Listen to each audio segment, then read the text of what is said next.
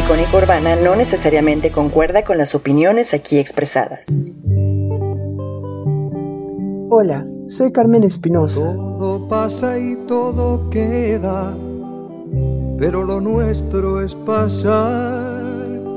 pasar Bienvenidos a Voz Andante Caminos Colectivos, un programa cultural en el más amplio sentido.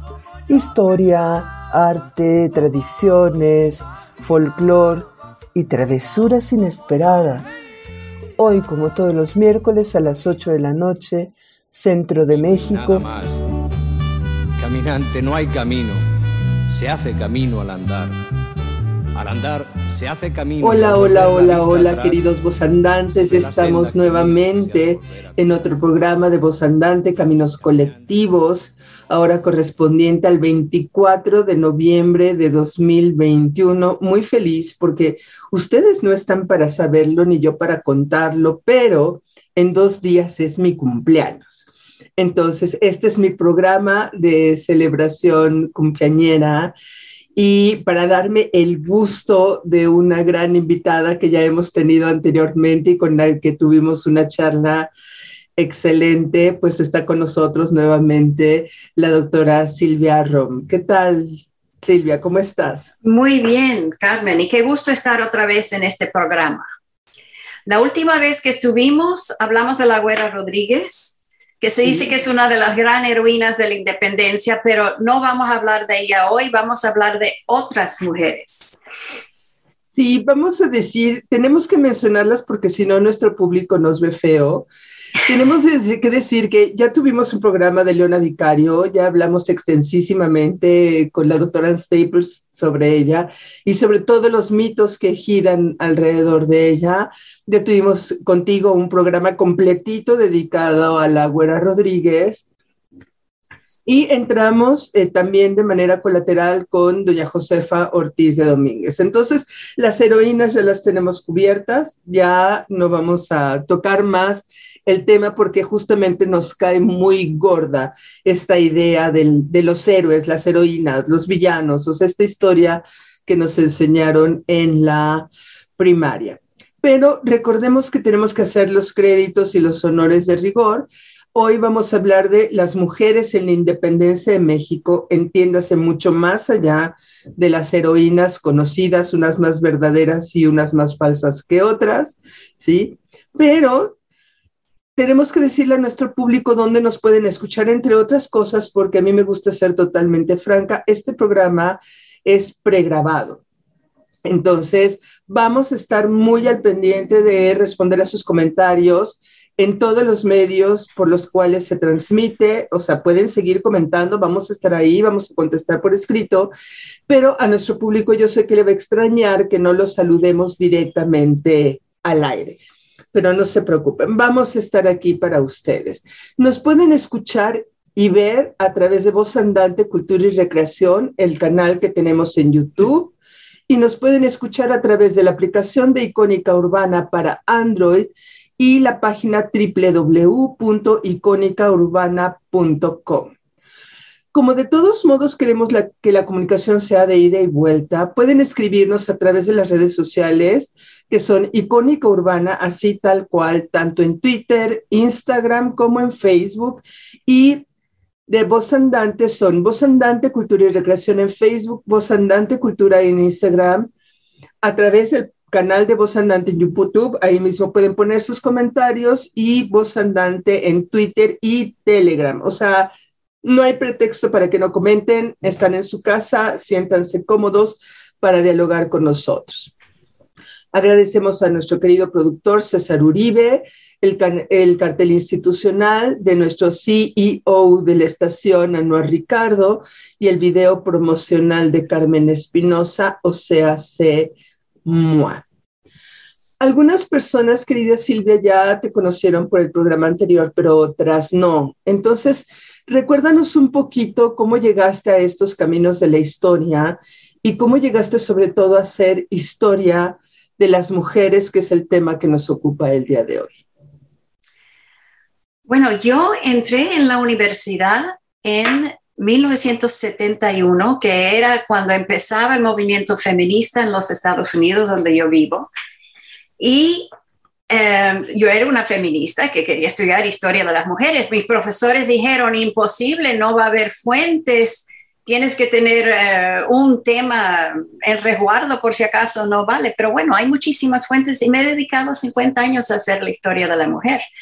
La verdad es que entré en estos temas de, en la universidad, antes de la escuela graduada, cuando leí el libro maravilloso de Fanny Calderón de la Barca, que se llama La vida en México, sus em, cartas que escribió durante los dos años que estuvo en México, en 1840 y 41. Y este libro cambió mi vida, porque ella hablaba de mujeres pobres, eh, relaciones personales, todas las cosas que en esa época, en la historia que a mí me daban en, la, en las clases, no se mencionaban. Entonces, yo he dedicado toda mi carrera a estudiar los temas, el lugar, la Ciudad de México y después más de México, em, em, y el siglo, el siglo XIX, es que, a que ella me, me introdujo. Así que ese libro cambió el rumbo de mi vida. Me parece genial, así hay lecturas que nos marcan y además en una época en que la lectura fue muy propicia, o sea, tal vez si lo hubieras leído en cualquier otro momento o hubieras tú misma vivido en cualquier otra época, no te hubiera dejado la huella que, que te dejó, como que de repente las cosas confluyen, ¿no? Para, para armar nuestros temas. Uno cree que es bien independiente y que uno elige las cosas así completamente este, de forma azarosa o con pleno ejercicio de nuestra voluntad y hay veces que parece que no tanto y hay veces que parece que sí. Bueno, ya dijimos de lo que no vamos a hablar y entonces vamos a empezar a referirnos a lo que sí vamos a hablar, porque cuando los maestros nos dicen que no hay fuentes para historia de las mujeres, a ti no se te han acabado en 50 años, y yo supongo que te sucede lo que a la mayoría de los historiadores, que es que encuentras unas y esas te llevan a otras y esas te llevan a su vez a otras, y luego se, se van multiplicando los temas y las fuentes como, como hongos en las tortillas, ¿no? Entonces, ¿tú crees que ya se te van a acabar y no? Al contrario, aparece un nuevo grupo documental, aparece un nuevo repositorio y, se va multiplicando. Pero platícanos así, muy en breve, ¿a qué nos vamos a referir como las mujeres en la independencia? Porque uno piensa en las heroínas, ¿no? Las que están cargando armas o las que apoyan económicamente a la insurgencia o así y no queremos que se trate solamente de eso. Entonces, platícanos más o menos de qué sí nos vas a platicar, para que, porque las mujeres no nada más son, igual que los hombres, no nada más son héroes, ¿sí? Las mujeres no nada más son heroínas, ¿sí? De hecho, no son heroínas, son personas de carne y hueso que simplemente en un momento dado hicieron su tarea y hay otros que no hacemos nuestra tarea y Pues mira, yo creo se ha dicho que, en Latinoamérica no, no la historia de la mujer es invisible. Eso no es verdad. Siempre ha habido esas heroínas en cada país, las heroínas nacionales, que en México casi siempre son las mismas dos, Leona Vicario y la corregidora, y a veces dos o tres más. Pero yo creo que nuestro énfasis, obsesión, lo que lo quieras llamar, con esas muy pocas heroínas, ha distorsionado nuestro entendimiento de la historia de la época. Es como eh, la gente que siempre cuando hay que celebrar la independencia o hablan de la independencia y en los textos escolares que yo he revisado de secundaria, son las mismas dos. Dicen, ah, sí, vamos a hablar de mujeres, pues ponemos esas dos. Como si hablar de una o dos fuera hablar de todas, pero no es así porque ellas no representan a todas las mujeres. Para empezar, esas heroínas son de clase alta, cultas, blancas, viven en las ciudades, Además, no murieron esas, no fueron fusiladas como tantas otras, pero son las que siempre hablamos. Entonces, omitimos la mayoría de las mujeres. Y cuando tú me invitaste a este programa era para hablar de mujeres insurgentes, pero yo también quiero hablar de las que no eran, muy brevemente, de las que no eran insurgentes. Eh, porque tenemos que reconocer que no todo el mundo en esa época fue insurgente, que es algo que como que olvidamos. Tenemos los buenos y malos de la historia, los buenos querían la independencia, todos los otros los malos. un colega mío en la Universidad de Brandeis, donde yo enseño, que estudia la independencia de los Estados Unidos, David Hackett Fisher, piensa que en los Estados Unidos a lo mejor una tercera parte eh, de la población quería la independencia, una tercera parte eran realistas, estaban felices con el status quo, y una tercera parte, según él, no sabían, eran indecisos o no les importaba lo que fuera. Entonces, para él, la mayoría de la población en ese momento no eran insurgentes ni simpatizantes de la insurgencia.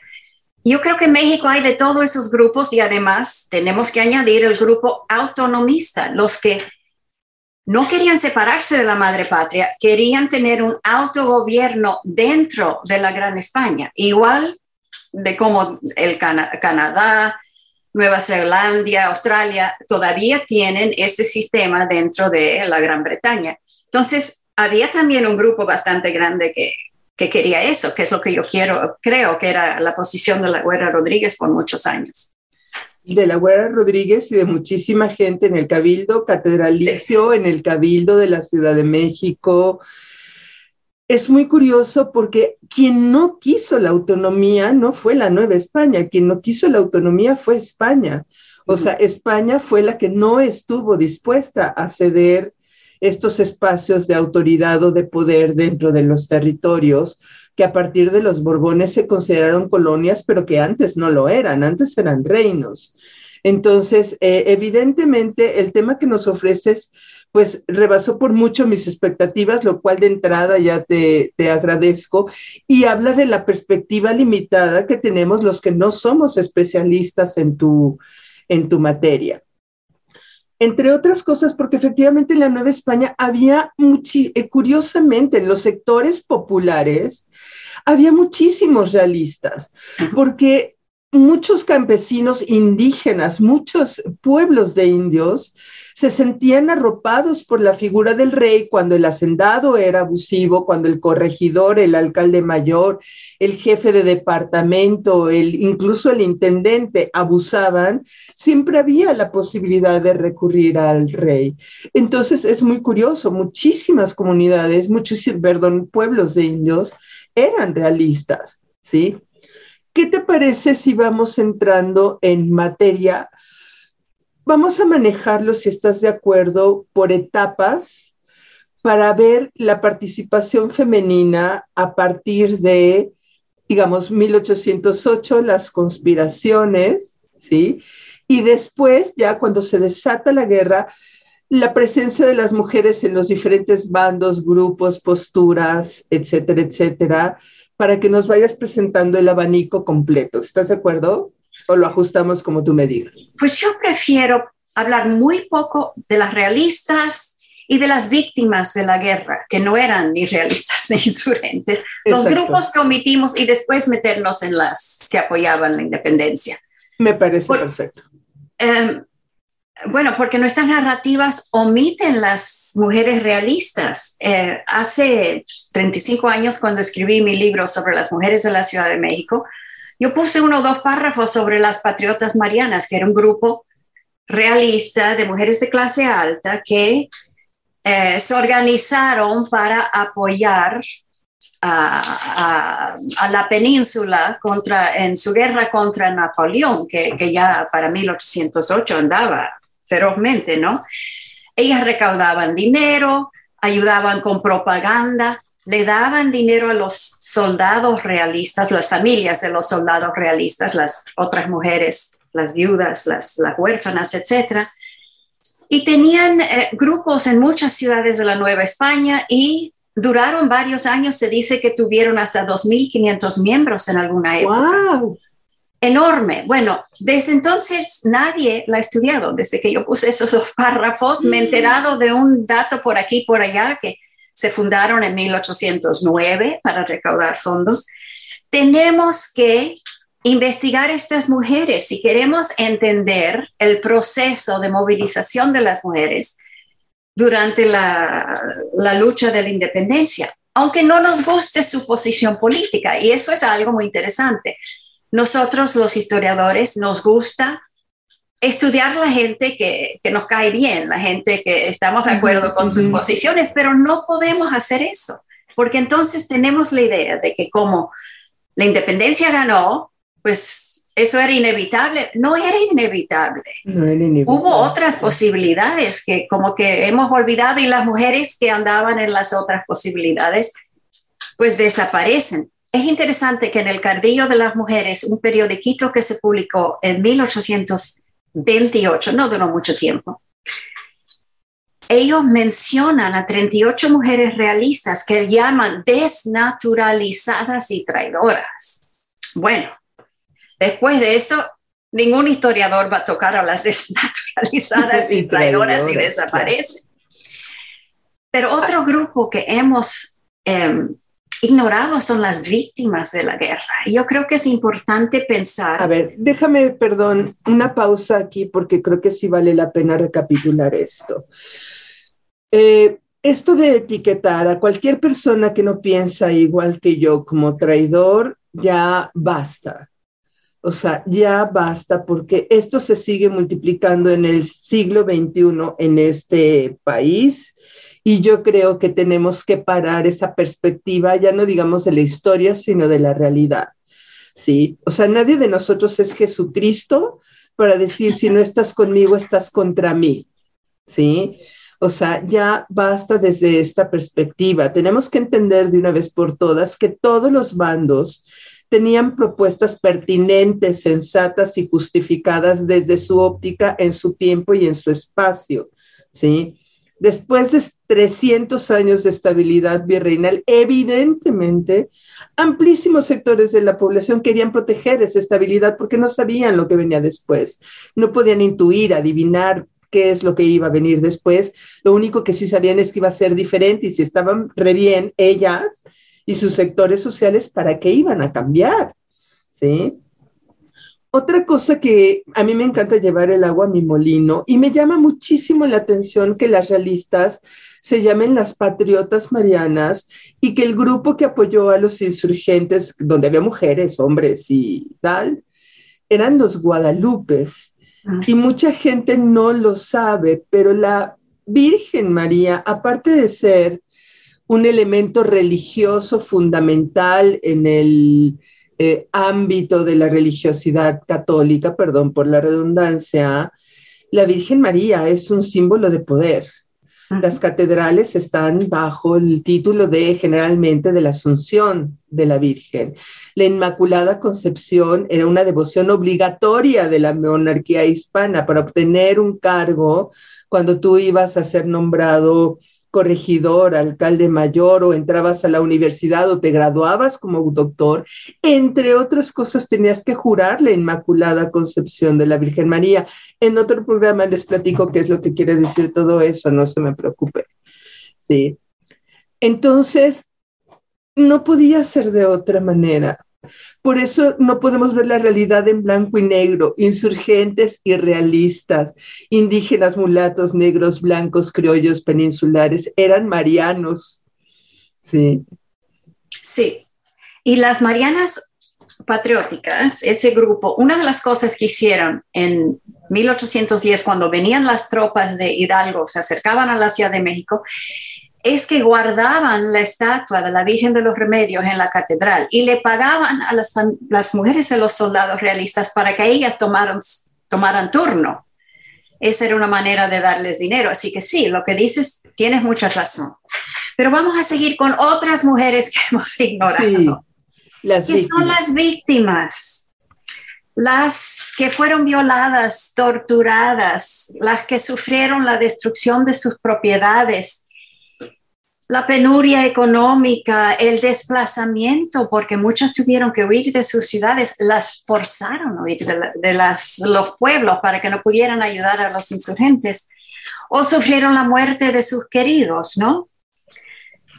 Ahora algunos eh, historiadores presentan la guerra como una época mm, eh, que libera a las mujeres, que las empodera cosa que puede haber sido el caso para algunas, pero yo no creo que para la mayoría. Yo creo que para la mayoría, eh, muchísimas mujeres había, el resultado de las guerras era pobreza y, y viudez y no poder y, libertad. Y eh, tenemos muchos ejemplos de esto. Por ejemplo, las mujeres de Pénjamo, sabemos que Iturbide mismo fue em, eh, removido de su cargo en parte por su crueldad hacia la población civil, que incluía en un, en un incidente a las como 100 mujeres de Pénjamo que fueron forzadas a salirse de su ciudad y, fueron recluidas en dos recogimientos, uno de, Guanajuato y uno de Irapuato, y algunas se quedaron ahí por años. Em, y era muy cruel porque eh, las descripciones que tenemos una tuvo que dejar su bebé en la cuna, no le dieron tiempo de recogerlo, se iban sin sus pertinencias, estaba, tuvieron que emprender una marcha larguísima, muy difícil, en que las insultaban, era algo horrible, ¿no? Así que eh, muy doloroso. Eh, esas son las mujeres que como que olvidamos, pero eso es parte de la guerra. Y eh, nosotros cuando hablamos las historias oficiales que hablan de eh, la independencia, ignoran esta información a favor de una narrativa muy triunfalista, muy pulidita, muy linda del glorioso proceso hacia la independencia, pero no, bueno, fue glorioso porque en realidad es un milagro, es dramático lo que pasó en México, ¿no? Pero eh, tuvo momentos horribles esta historia y de hecho la violencia, la extorsión, los saqueos, las violaciones, los raptos de mujeres, quemas de cultivos, robos de animales, etcétera, etcétera. De los dos bandos. Vinieron de, los dos bandos. de los dos bandos. Exacto, realista. Porque los insurgentes no eran ningunas peritas en dulce. O sea, llegaban, asaltaban las haciendas. Si había un control como lo tenía José María Morelos y Pavón, este, contenía a su hueste y lo que hacía era pedirles dinero para el financiamiento de, sus ejércitos. Y si no, como pasaba con Hidalgo, era avasallar materialmente con todo. ¿Sí? Sí. Entre paréntesis, querida Silvia, yo no sé si, si si nuestro público se esté dando cuenta de lo importante de que estemos hablando de estos temas. Cuando estamos hablando de personas desplazadas, de migraciones forzadas, de violaciones, de extorsión, ¿no les suena como, como muy vigente? ¿No les suena como muy siglo XXI? ¿No les suena como que hablar de estos temas en la historia nos ayuda a entender muchas cosas que pasan todavía en nuestros días y entender que esas mujeres que están siendo desplazadas o que han sido desplazadas de sus territorios también son personajes históricos. Se lo dejamos a nuestro público, querida Silvia. Eh, ¿Tienes más casos de esto de las, de las víctimas? ¿Sabes qué? Quisiera mejor pausar aquí para darle un poquito más de tiempo a las víctimas justamente en el siguiente corte y vamos ahora a escuchar tu primera selección musical, que es el corrido a Leona Vicario, que cuando lo escuché tenía la voz de Anne Staples aquí en mi oreja. Y ella no lo oyó, pero yo sé que hubiera estado este, muerta de la risa la mayor parte del tiempo, porque además estas marchas triunfalistas, pues son muy de, de, este, de historia oficial y de historia este, eh, de esa que no nos gusta. Nos vemos al corte y regresamos en unos minutitos.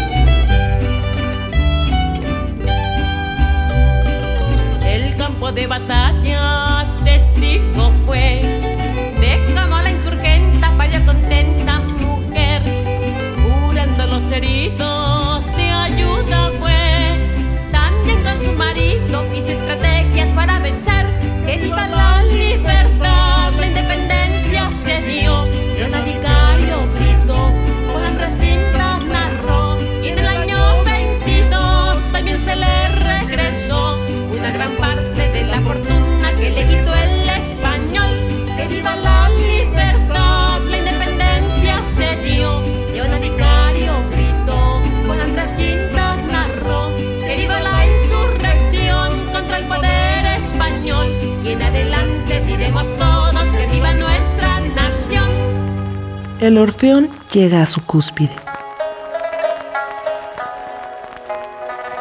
experimentamos el momento de mayor liberación de energía. Se crea una sinergia. Ahora todas y todos vibramos en una misma cuerda. Liberamos nuestra mente. Trascendimos las frecuencias. Ahora estamos del otro lado. Seamos una mejor versión de nosotros mismos reconstruyamos todo aquello que parece roto. Reconstruyamos nuestro espíritu. Reconstruyamos cultura.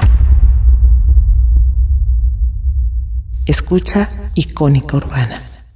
Pues regresamos eh, a, los dos medios de nuestra transmisión. ¿Y por qué no seguimos hablando de las víctimas? Porque el tema es que también hubo víctimas de los dos, o sea, hubo víctimas de los insurgentes ¿sí? Y hubo víctimas de los realistas. O sea, ante cualquier sospecha de que pudieras estar apoyando a la insurgencia, o se te recogí, re, eh, se recluía o en un corregimiento, en un régimen, este, ¿cómo se llaman? Se me fue la palabra, no es regimiento, no es corregimiento, este, recogimiento. Recogimiento, recogimiento sí. Algunas los sí. ponían en las cárceles, pero las de muy clase alta en los conventos, pero la mayoría en los recogimientos, y fueron cientos de mujeres recluidas a veces por años en estos recogimientos, encarceladas en realidad. Así es, sí. Aunque no hubieran hecho nada. Porque por las mujeres de, de Pénjamo, o las mujeres también hay un artículo fascinante que habla de las mujeres de un pueblo que se llama Cañada de los Negros, cerca uh -huh. de en Jalisco, por ahí no habían hecho nada, no, les, no las enjuiciaron. No es que le pusieran cargos a cada uno individualmente, sino dijeron, estas mujeres pueden ayudar a los insurgentes, las sacamos aquí, las movemos para allá. Una crueldad y arbitrariedad tremenda, ¿no? Sí, o sea, como de costumbre, una doble victimización por una parte, como toda la población, ¿no? Por estar en una zona de guerra y una adicional por ser mujeres, ¿no? Lo que tú nos platicas de esta mujer que no pudo recoger ni a su hijo, bueno, no tiene abuela, o sea, no hay otra manera, bueno, sí hay una manera peor de decirlo, pero no la Ojalá tuviera abuela, yo espero que alguien se haya Alguien se haya hecho cargo del exactamente. No, pero me refiero al que lo hizo, no a la mujer, sino al, al, al ah, que sí, tomó semejante determinación. ¿No? Lo peor del caso es que en muchas ocasiones hubo mujeres recluidas por su propia familia o por los propios hombres de su comunidad por protegerlas, ¿no? O sea, ¿cuántos casos habrá habido de eh, mujeres que fueron llevadas al convento o mujeres que fueron encerradas en el sótano de su casa porque venía un ejército u otro y entonces para protegerlas, pues evidentemente la alternativa era, era recluirlas, ¿no? O sea, ¿cuántos casos crees que pudo haber habido de este tipo, querida Silvia? Eso yo no lo he visto en las fuentes. Es que hay cosas que a veces pasan, pero como, si no se meten en las fuentes, no, no, no se puede probar. Lo que sí sabemos que había muchas mujeres que se fueron con los maridos, padres, hermanos, lo que fuera, a la guerra.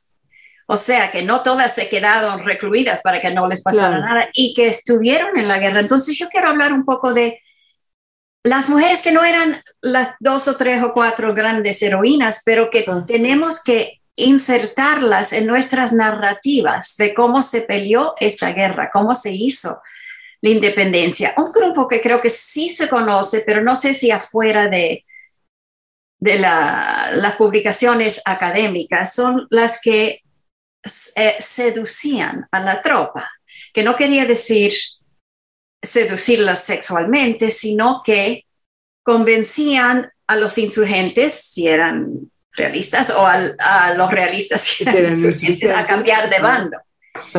Y eh, el gobierno realista eh, castigó a bastantes mujeres. Tenemos cuatro casos eh, dentro del Archivo General de Relación en la sección de infidencia. Tenemos 40 casos, pero debe haber habido muchísimas más que nunca fueron castigadas porque nadie se dio cuenta, nadie las denunció. Entonces, por ejemplo, tenemos a Carmen Camacho, porque hay que nombrar algunos de los nombres de estas mujeres que no se conocen.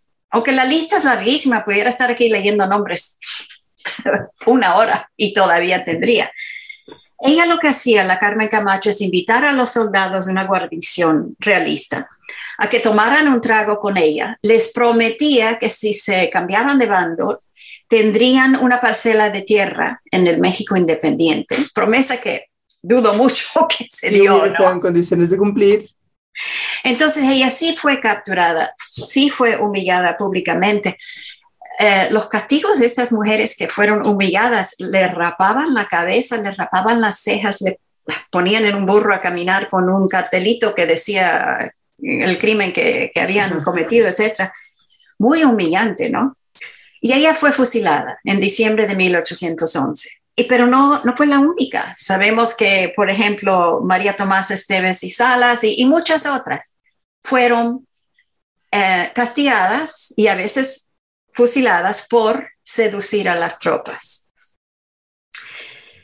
Em, y también debe haber sido muchas, muchas, y no, no sabemos cuántas. Como digo, hay muchas que nunca fueron capturadas, pero varios funcionarios del gobierno español dijeron que estas mujeres eran el mayor mal o uno de los mayores males que habían tenido en toda la, guerra debido, y estas son las palabras de Iturbide, al, poder del bello sexo sobre los corazones de los hombres.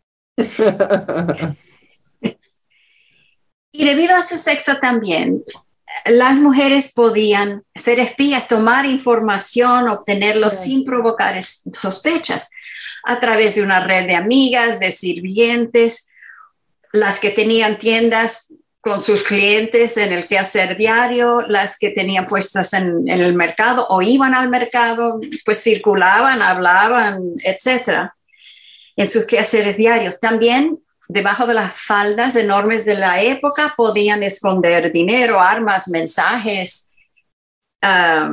protegían a los rebeldes en sus casas, todo esto haciendo el trabajo de mujeres.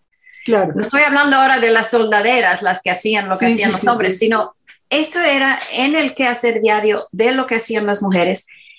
Ellas podían hacer muchísimas cosas, hicieron muchísimas cosas eh, que contribuyeron a el éxito de la lucha de la independencia.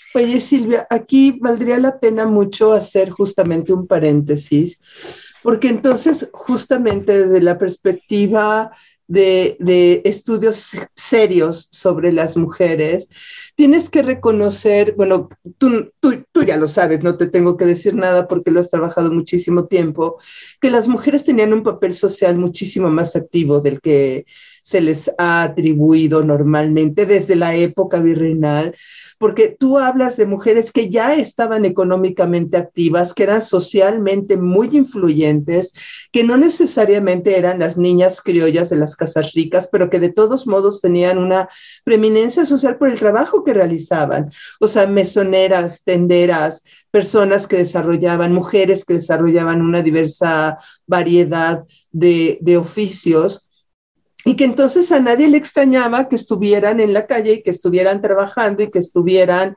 con una cantidad de redes sociales que ya tenían desde antes de la guerra. ¿Esto es así? Exactamente. Y una de las cosas que a mí me molesta como historiadora es que a veces cuando se escribe de las heroínas, y ha habido estudios muy buenos que tratan de humanizarla recientemente, ¿no? No he leído la de Anne Staples todavía, pero otras que he leído, humanizar a, Leona Vicario, a, a la corregidora, dicen que se adelantaron a su época y que eran excepcionales. Eso me molesta porque... A mí también eh, su época, eso da la impresión que antes de 1808, 10, la fecha que tú quieras, las mujeres estaban encerradas en sus casas, no se, no se involucraban en asuntos políticos, que sabemos que lo hacían.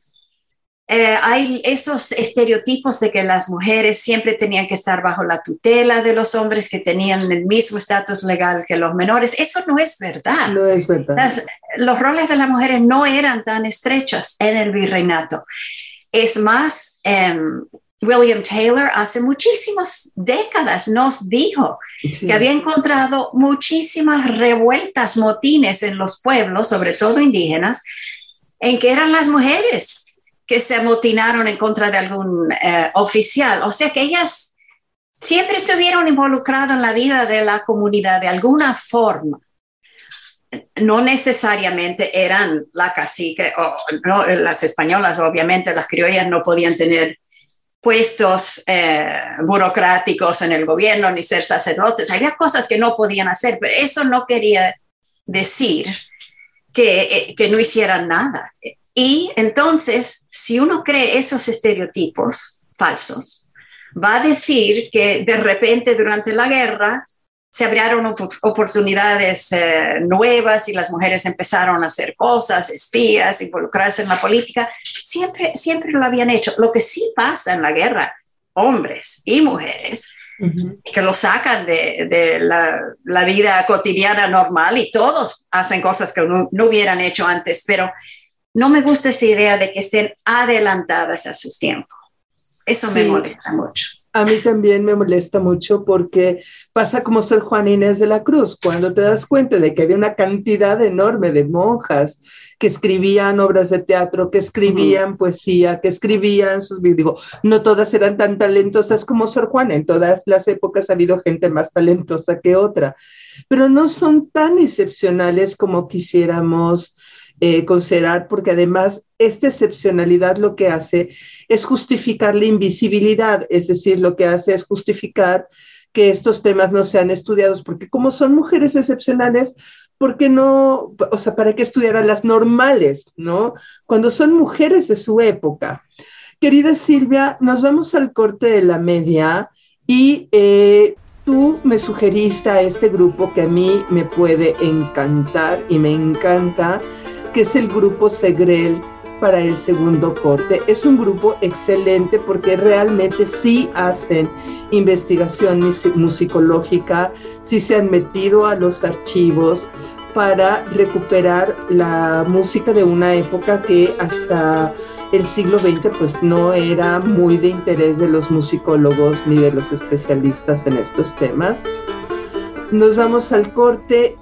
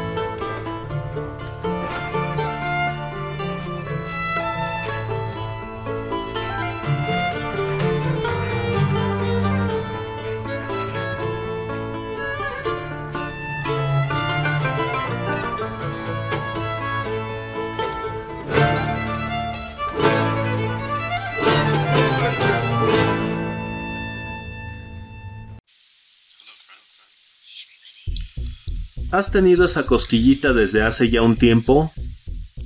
¿Tienes en mente un buen proyecto de podcast? Puede sonar aquí. Icónica Urbana. Envía tu propuesta a encudeso.gmail.com o contáctanos en redes sociales. Es más fácil de lo que crees. Modalidad presencial o remota.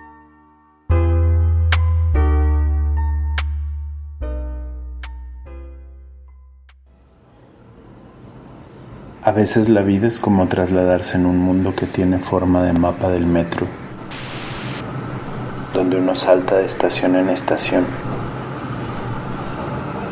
del recuerdo personal a la silueta de actores de nuestra propia realidad. Desde la creación de un alter ego dispuesto a recordarnos quiénes somos, qué olvidamos, a dónde vamos. Deja que tus oídos sean la guía en esta mancha urbana. Deja que nuestras voces iluminen el sendero de tus pasos. Escucha. Querida, ¿qué te parece que nos integramos plenamente a YouTube y a Icónica Urbana y retomamos este tema porque me parece muy, muy importante?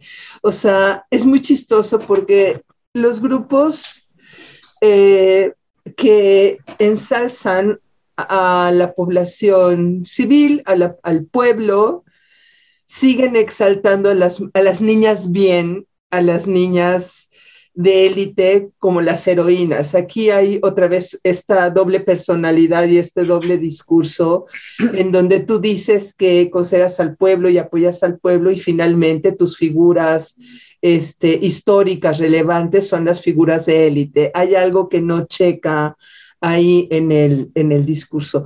Pero platícanos justamente de, esta, de, lo que nos estás diciendo. No todas las mujeres eran guadalupes, no todas las mujeres eran criollas urbanas de las familias más acaudaladas. Entonces, ¿qué más hay? Bueno, hemos hablado de las que seducían a las tropas. Y un grupo todavía más grande es la que ahora podríamos llamar soldaderas, una palabra que no existía en esa época. Pero son las mujeres que abandonaron sus hogares para irse a la guerra. Muchas veces toda la familia se iba, se llevaban a los hijos también. Y yo diría que su papel no era marginal otra vez, sino exactamente esencial, porque ellas eran las que em, conseguían el agua para los soldados y la comida, la preparaban, lavaban y cosían la ropa, la remendaban cuidaban de los enfermos eh, y de los heridos. Y a veces también servían de espías y, claro que participaban en los saqueos igual. Claro. Eh, porque era una manera de financiar la lucha. Pero yo sostengo que sin estas mujeres, las soldaderas, lo que ahora llamaríamos soldaderas, no se pudiera haber hecho la guerra. Porque em, un hombre enfermo de hambre, deshidratado, con una cortada infectada, etcétera, enfermo, no puede pelear. Así es. Entonces, yo creo que no se debe menospreciar a estas mujeres como meras ayudantes, que es lo que siempre se dice, ayudaban a los hombres, los apoyaban, pero eso da la impresión de lo que, lo que hacen los hombres es más importante. Yo diría que hay que verlas como colaboradoras en un proyecto compartido, porque ellas ah, lo mismo que los hombres. Bueno, algunas las habían raptado y se las habían llevado, pero las que se fueron con sus familiares y que sus contribuciones fueron claves para el éxito eh, de la rebeldía. Querida, em, una pregunta rápida. A las que secuestraron, o sea, en un momento dado los podían haber abandonado. Digo, en una trifulca y en una guerra y en una batalla, las mujeres que fueron secuestradas y se incorporaron a la fuerza a las huestes, de haber querido huir en un momento dado, pueden haberlo hecho, ¿no? O sea, tarde que temprano, ya sea por ideales o por práctica o por enamoramiento o por su visión o por lo que haya sido, se Desesperación, pobreza también, ¿no? sentirse arropadas y protegidas por una colectividad, o sea, por una serie de motivos, estaban ahí y apoyaron esa causa, ¿no? Sí, sí, es verdad. Y em, yo creo que han sido olvidadas en parte porque la mayoría era del pueblo, no todas. Leona Vicario se fue con el novio y después esposo y la esposa de Carlos María de Bustamante también se fue a la guerra, pero la mayoría eran del pueblo. Y como tú has dicho, eh, esa idea clasista y racista que tenemos, que la gente que cuenta en la historia, de la gente que hace la historia, es la gente blanca, educada, culta, etcétera, ha influenciado mucho en la manera que se narra la historia de esta época. Y la mayoría de estas mujeres eran de todas las castas y clases eh, bajas de, de la Nueva España. Y la otra razón, y esto también es algo que me molesta mucho, es que las soldaderas han sido olvidadas porque el trabajo cotidiano de las mujeres en el campo y también en la casa no se valoriza como se merece. Y mientras más vieja me pongo, ya ven que tengo el pelito blanco, más me molesta este androcentrismo que valora lo que hacen los hombres y no le da importancia a lo que hacen las mujeres. Pero ninguna sociedad puede funcionar sin ellas y menos los ejércitos de la época. Y piensa un poco, eh, las tareas cotidianas de la casa eran muy difíciles en una época sin electricidad, sin agua corriente, sin refrigeración, no había medicinas modernas, entonces muy difíciles de todas formas, pero mucho más cuando se hacía al aire libre, marchando en esas largas marchas y las mujeres cargando bebés y los trastes, porque tú no podías ir a recoger agua del río si no tenías algo. claro, claro, Entonces, claro, era muy difícil lo que ellas hicieron. Em, y eran de cerámica, ¿eh? No eran bolsitas de plástico ni eran, no, no, no. O sea, el guaje para traer agua del río era de cerámica. O sea, no era un cubito de, plástico, ¿no? O sea, ya el solo guaje, o sea, o el solo cántaro para traer, ahora sí que la múcura, ¿no? Para traer el agua del río. Y se podía romper si uno no tenía mucho cuidado. Y entonces, ¿de dónde se iba a sacar otro? Porque estaban en el, por el campo, estaban Sí. Entonces tenemos la idea equivocada de que solamente los hombres hacen la guerra, cosa que no era verdad en el siglo XIX, ni en la revolución de 1910. Todos conocemos las maravillosas fotos de las soldaderas de 1910, ¿no? Antes de la profesionalización de las Fuerzas Armadas. Em, así que yo diría que además del clasismo y el racismo que ha escondido a estas mujeres en las narrativas, tenemos el sexismo, el sexismo ¿no? Y yo creo que el número de soldaderas era enorme, miles y miles. Es difícil de cuantificar lo que apenas aparece en las crónicas, pero los historiadores de las guerras de Europa en la época dicen que las mujeres a veces eran como una tercera parte de las tropas. Y yo creo que en México pudiera haber sido algo igual. Em, desgraciadamente, las pocas cifras que tenemos em,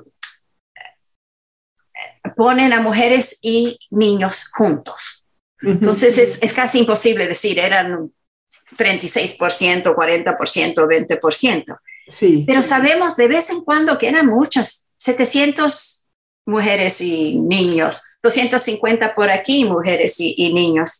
Y tenemos un dato más preciso para 1862 en Oaxaca, en que murieron en un incendio un batallón de 1042 soldados, hombres, y 475 mujeres. O sea, que las mujeres que acompañaban a esos hombres. Casi la mitad. Bueno, 31%. Ok, 31%. Y en la guerra con los Estados Unidos, nos, em, también varios soldados gringos en sus diarios notaron el asombroso número de mujeres que venían con los soldados mexicanos, un perfecto ejército de mujeres, dice uno en su diario. Así que la presencia de las mujeres en las guerras decimonónicas era constante, tanto en las tropas realistas como en las rebeldes. Oye, Silvia, ya me enojé porque aparte me hiciste notar algo que, que nunca había reparado en eso, y es que de los hombres, en todos los bandos había nóminas. O sea, había listas de soldados, había listas de insurgentes, había listas del ejército realista, pero las mujeres no aparecen en las listas, lo cual quiere decir que sí, tanto en los insurgentes como en los ejércitos de línea, se les pagaba a los hombres por su participación en la guerra, a las mujeres no. Bueno, eh, ha habido algunos estudios de, de, finales del siglo en que había unas lavanderas que los soldados de su pago le pagaban a las lavanderas, por ejemplo, o compraban uh -huh. la comida hechas por ellas. Si eran sus esposas o sus amantes, no. yo no sé si les pagaban, pero tienes razón, aún la manera en que eh, se archivaba todo y se registraba quién era soldado y tal, omite a esas mujeres que estaban ahí. Y sabemos que estaban ahí porque tenemos algunas eh, menciones en las crónicas. Eh, es interesante que en 1825, José Joaquín Fernández de Lizarde, cuatro años después de consumada la independencia, escribe un almanaque dedicado a las señoritas mexicanas patriotas y él pone a 11 mujeres, pone a Leona Vicario, pone a la corregidora, pone a eh, Mariana Rodríguez del Toro de Lazarín, otra sí, mujer de clase alta que, que, ha entrado al panteón de heroínas, aunque muy... Muy recientemente, ¿no? Bueno, no, desde 1825, ahí está. Sí, pero no en el mismo estatus, o sea, como no está en el mismo lugar. Mucho, no, yo no la encontré en ningún texto escolar, ni, ni en este año nadie ha hablado de ella en todas las celebraciones que yo haya podido ver. Pero una mujer que en su tertulia tuvo el plan de, de secuestrar al virrey y la capturó, fue denunciada a ella. A ella.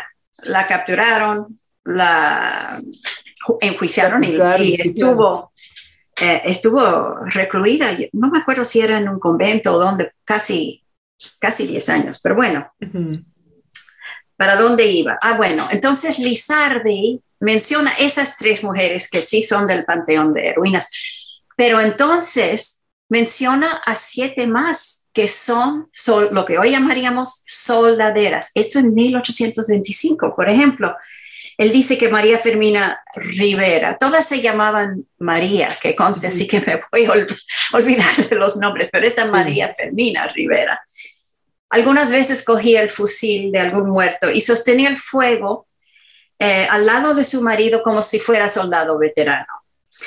O la mujer de Albino García, que, que según Lizardi montaba a caballo como hombre, con el sable en la mano, y era la primera en entrar a los ataques con una división de soldados, enfrente de la división de soldados. Y él menciona... ¿Qué más? ¿Por qué como hombre? O sea, que las mujeres no montaban, bueno, en la Nueva España sí, de hecho creo que lo menciona eh, Fanny, Madame Calderón de la Barca, en Europa las mujeres montaban, las mujeres de todas las nacionalidades europeas que tenían acceso a pagar un caballo, obviamente, uh -huh. montaban, las novohispanas menos. Pero ¿por qué como ya me, ya me enojé más? Pero lo que estaba diciendo es que Lizardi uh -huh. menciona a siete de estas soldaderas, otra que menciona que, que hizo cosas muy importantes, bueno, todas hicieron cosas importantes. Es una que se llamaba María, otra vez, Manuela Molina, lideraba un cuerpo, era una indígena, liberaba un cuerpo de 70 indias, indios tan eficazmente que la Junta de Zitácuaro le con, confirió el grado de capitana. O sea, en su época fue reconocida y en 1825 Lizardi la reconoció. Pero lo interesante es que a los pocos años cuando Carlos María de Bustamante y Lucas Alemán y otros se sentaron a escribir sus grandes narrativas de la historia de México, estas mujeres casi desaparecen. Ellos sí mencionan a Leona Vicario, sí mencionan a la corregidora y muy de vez en cuando mencionan las, a las mujeres de los soldados. Cuando hacían algo eh, fuera de lo normal, como lo que hacía un hombre. porque ya no estamos hablando nada más de soldaderas, en realidad estamos hablando de soldados, mujeres, mujeres claro. y, y siguen lo mismo que los hombres. Entonces, Bustamante, por ejemplo, nos da dos ejemplos que, que me parecen muy importantes porque en un, pero son muy corticos. En un momento él dice que el, eh, en la batalla de Piñón, Opiniones, había un problema porque no se podían em, refrescar los cañones, necesitaba agua para limpiarlos, quitar la pólvora la vieja, me imagino, esto yo no soy experta en municiones, para poder meter más pólvora ahí, ¿no? Y usar el cañón. Ya se les había acabado el agua y a una mujer muy ingeniosa se le ocurrió em, llenar los cubos con orina de las otras mujeres para refrescar los cañones. Y así lo hicieron y pudieron seguir peleando. Entonces Bustamante dice a las pocas páginas que el hermano de Rayón en otra batalla, como se había dado cuenta de la valentía de las mujeres, eh, en una batalla en que venían muchos realistas y el grupo insurgente era pequeño, como había tantas mujeres, y eso es lo que él dice, no me acuerdo si dijo tantas mujeres o muchas mujeres de los soldados, este hermano, el general, eh, las organizó en batallón y les dio un pequeño cañón y con esa artimaña hizo parecer mucho más grande su, su, eh, su tropa. O sea, que las mujeres andaban por ahí, esto está claro, ¿no? Y que sabían cómo funcionaban los cañones, sabían cómo usar los fusiles, los cañones, las escopetas y todo eso. Entonces, aquí no son muchas referencias, son tan pocas que cuando uno lee tantos volúmenes que cada uno escribió, es muy posible no darse ni cuenta de estas pocas frases metidas por aquí y por allá. Em, pero ahí estaban, ahí estaban las mujeres y como digo, yo creo que eran muchas que contribuyeron en algunos casos de manera diferente de los hombres, haciendo la comida, cocinando de, enfermeras, y en otras veces de la misma manera que los hombres, pero lo hemos ignorado. Pues eh, me, me, llaman la atención dos cosas. Bueno, de, de, los dos, o sea, de Carlos María de Bustamante y de Lucas Alamán, sabemos que eran unos machistas misóginos y redentos. O sea, lo sabemos públicamente de pública voz y fama. O sea, no hay duda al, al respecto, incluso para su época porque, o sea, digamos que era parte del pensamiento de la época, pero ellos de, en grado sobresaliente, incluso para su época. Sí. Entonces, si pensamos, si lográramos hacer una especie de algoritmo para poner en la proporción exponencial de lo que ellos cuentan y lo que pudo haber sido la realidad. O sea, si estos señores lo están contando, es porque la participación debe de haber sido exponencialmente mayor de lo que ellos están relatando para que se tomaran la molestia de dedicar algunas líneas al fenómeno. ¿Sí? Entonces, eso ya nos habla de la importancia que tuvieron estas mujeres en el proceso de la, de la guerra. Porque digo, tampoco los hermanos Rayón eran unos feministas este, consumados y por lo tanto que nombraran a una mujer capitana es porque ya no había alternativa. O sea, era porque se le tenía que reconocer su trabajo sí o sí. O sea, tenía que haber sido mucho más que sobresaliente para que se le diera ese, ese reconocimiento. Eh, eso eh, me lleva a considerar eh, otra cosa, porque por una parte, darle su lugar a estas mujeres que participaron en la independencia. Voy a hablar primero de las soldaderas, o sea, de las que realizaban tareas como curar a los enfermos, traer el agua, cocinar, cargar los, los insumos. Me recordó a un profesor para la Revolución Mexicana que decía que el papel de las soldaderas había sido marginal, que realmente ideológicamente lo único que querían es que el metate no fuera tan pesado, ¿no? Lo cual me pareció indignante y se lo dije, sí. Afortunadamente no me reprobó porque tenía muchas ganas el profesor, pero en fin. Eh, habla de revalorizar el trabajo que se considera femenino ayer, hoy y para siempre, jamás. Y eso me parece muy importante para el feminismo contemporáneo. O sea, si queremos realmente darle una debida dimensión al papel de las mujeres en la historia, tenemos que darle el papel a la importancia que tiene el trabajo doméstico, atender a los enfermos, cuidar a la familia y todo lo demás y no abandonarlo, porque parece que la tendencia es ese, para que las mujeres valgamos, tenemos que dejar de lavar trastes, tenemos que dejar de cocinar, tenemos que dedicarnos a las actividades que hacen los hombres, porque si no, las mujeres no valemos. Entonces, gracias Silvia, porque nos acabas de dar este... Un, un bofetón bien dado a esta forma de pensar, ¿sí?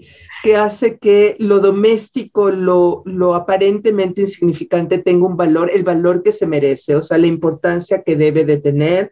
Mujeres no se avergüencen, al contrario, siéntanse heroínas por lavar los trastes y por traer la comida a la casa y por, y por administrar el agua, que es tan importante como disparar un fusil. Y segunda, que ya hay, o sea, entiendes que los hombres del siglo XIX tenían que describir a las mujeres con actitudes varoniles cuando hacían cosas como disparar un fusil o montar a caballo o eh, disparar un cañón. Se entiende por la época, pero creo que ya estamos suficientemente adultos como para cambiar ese discurso. O sea, no son actividades viriles, sino son actividades humanas en un contexto de guerra. ¿sí? sí cualquier persona, hombre, mujer o niño, cosa que ya también se ha demostrado en las guerras a lo largo y ancho del mundo, va a disparar un fusil cuando tiene que hacerlo. ¿Sí? Y cuando se trata de tu vida y la del otro, seas hombre, mujer o quien seas, vas a disparar un fusil.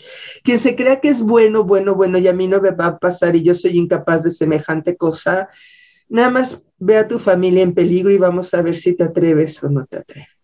¿sí? Porque aquí estamos hablando mucho más allá de los ideales, estamos hablando de la sobrevivencia. Sí.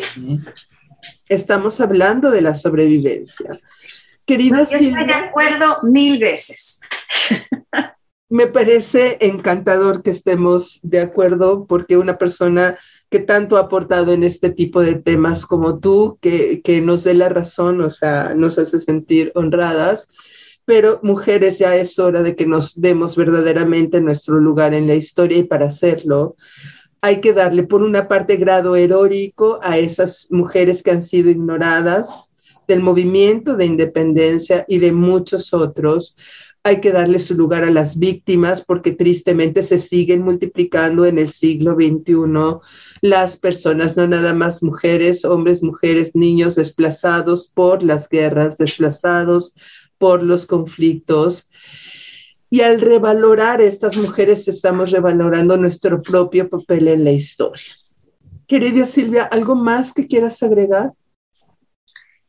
Bueno, em, quiero recalcar que estas mujeres, cuando solamente nos enfocamos en las mujeres excepcionales, que decimos que son excepcionales las heroínas, no le estamos dando el valor merecido a las otras. O sea que esas heroínas esconden a las otras mujeres. Y yo creo que eso es un problema, porque la verdad es que la manera en que narramos las historias es, como ha dicho Alicia Tecuanway, es un instrumento eh, ideológico. Las narrativas históricas son instrumentos ideológicos. Entonces, seleccionamos cierto tipo de personas para virtudes cívicas, aunque todas estas mujeres tenían muchísimas virtudes cívicas, no era necesario nada más hablar de las heroínas pero también eh, nos eh, damos una historia llena de buenos y malos, en que todo el mundo apoya la independencia desde un principio hasta el final, cosa que no, no era verdad, ni la Leona Vicario aceptó un indulto, no tuvo nada que hacer en los últimos tres años de la independencia. Se minimiza la brutalidad, la violencia, el sufrimiento. Um, y se convierten estas mujeres, las heroínas, en arquetipos, ya no son ni seres humanos las pobres, son excepcionales, adelantadas a su época. Nada de eso es verdad y es un insulto a los que hemos hecho historia de la mujer por tantas décadas, ¿no?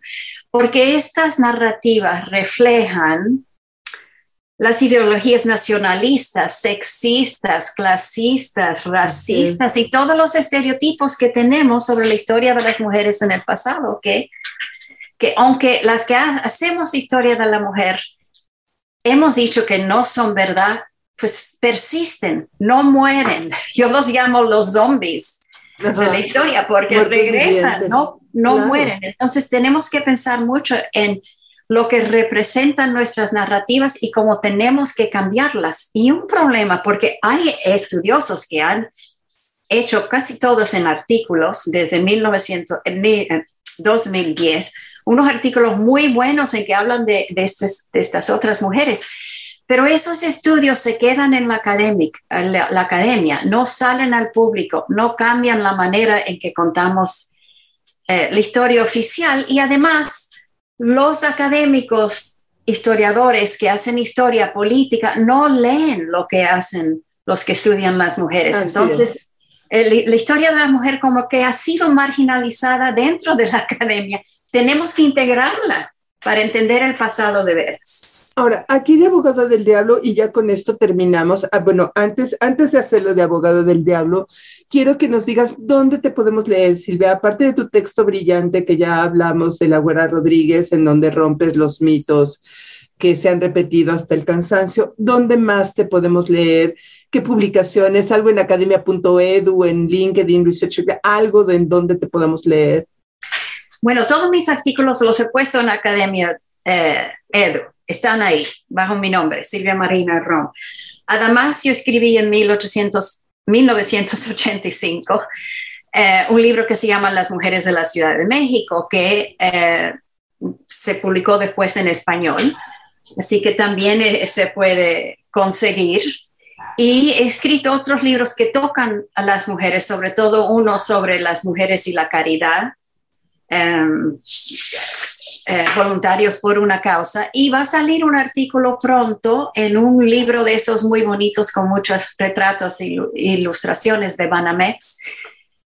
Eh, México 1521-1821, en que yo hablo de las mujeres en el virreinato. No me tocó el artículo sobre las mujeres de la independencia. De la independencia. Pero sí del virreinato. Así que ahí, ahí me pueden encontrar.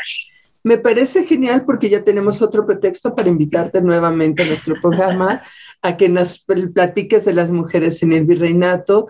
Yo insisto que nos vayamos más sobre la historicidad que sobre el heroísmo, o sea, lo que nos dice realmente la historia más allá de los héroes y los villanos. Los dejamos en compañía de Icónica Urbana y sus programas posteriores. Ya saben que si se pierden la transmisión, van a encontrar el podcast en Spotify, Google Podcast, Apple Podcast, en el canal de YouTube Voz Andante Cultura y Recreación, que ya mencionamos, y también que eh, chequen las otras emisiones del eh, programa para hablar de estas mujeres que ya hemos trabajado anteriormente. Cada like, cada vez que nos comparten, cada vez que se suscriben, ayudan a que este proyecto lleve a más personas. Silvia, muchísimas gracias por estar en el programa. El placer ha sido mío. Gracias, Carmen. Y los dejamos con la canción marcial de José Antonio Gómez sobre la consumación de la independencia. Muchísimas gracias y hasta la próxima.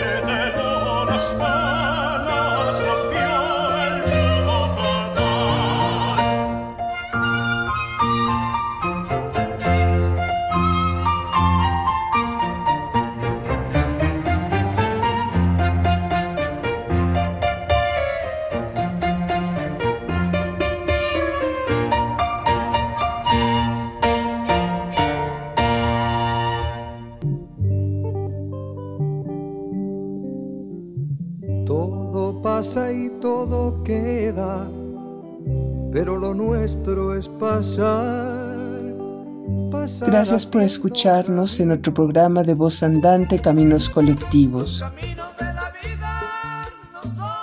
Nos encontramos el próximo miércoles a las 8 de la noche en una nueva emisión. Hasta pronto. Caminante, no hay camino, se hace camino al andar. Al andar se hace camino y al volver la vista atrás se ve la senda que nunca se ha de volver.